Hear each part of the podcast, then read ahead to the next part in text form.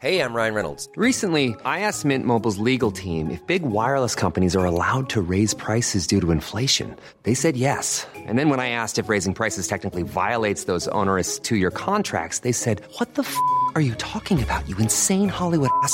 So to recap, we're cutting the price of Mint Unlimited from $30 a month to just $15 a month. Give it a try at mintmobile.com slash switch. $45 upfront for three months plus taxes and fees. Promo rate for new customers for limited time. Unlimited more than 40 gigabytes per month. Slows. Full terms at mintmobile.com. Savez-vous où se cachaient Ney et Faber pendant la Seconde Guerre mondiale? Bonjour, je suis Jean-Marie Russe. Voici le Savez-vous Metz Un podcast écrit avec les journalistes du Républicain Lorrain. Pendant la Seconde Guerre, les Allemands ont déboulonné et envoyé à la fonte de nombreuses statues françaises pour servir l'industrie de leur pays. Les bronzes du maréchal Ney et du général Faber, à Metz, devaient subir ce triste sort. Mais ils ont été cachés dans le jardin du couvent des Pères franciscains, rue Marchand. Œuvre de Charles Petre, sculpteur messin, la statue du maréchal Ney, figure mythique de l'épopée napoléonienne, est installée sur l'esplanade de Metz. Œuvre d'Antoine Etex, celle du général Faber, elle, domine la place d'armes. Mais les deux bronzes ont failli connaître un triste sort pendant la Seconde Guerre mondiale. Ils ont eu la vie sauve grâce au patriotisme de plusieurs messins qui ont caché les statues pour leur éviter d'être fondues. En effet, plus personne n'ignore qu'à l'arrivée des Allemands, en juin 1940 et au premier jour de juillet, toutes les statues ont été déboulonnées et stockées afin d'être envoyées à la fonte pour servir l'industrie de guerre allemande. Lafayette et le Poilu ont ainsi rapidement disparu du paysage messin.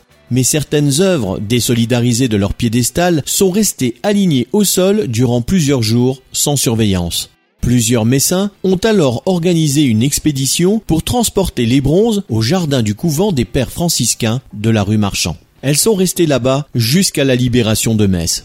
En décembre 1944, les statues ont été mises sur leur socle. Le général Faber trônait à nouveau sur la place d'armes le 23 décembre 1944 pour l'hommage de Metz au 20e corps américain.